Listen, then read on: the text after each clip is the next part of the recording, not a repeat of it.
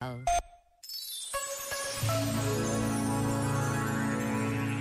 Os dois grandes desafios do nosso tempo, segundo o Papa Francisco, o desafio da fraternidade e o desafio do cuidado da casa comum, não podem encontrar resposta a não ser através da educação. Ambos são, acima de tudo, desafios educativos. Nesse sentido, é preciso educar, a fim de passar de um mundo fechado para um mundo aberto, de uma cultura descartável para uma cultura de cuidados, de uma cultura de descarte para uma cultura de integração, da procura dos interesses de uma parte para a busca do bem comum. Este momento está disponível em podcast no site e na app.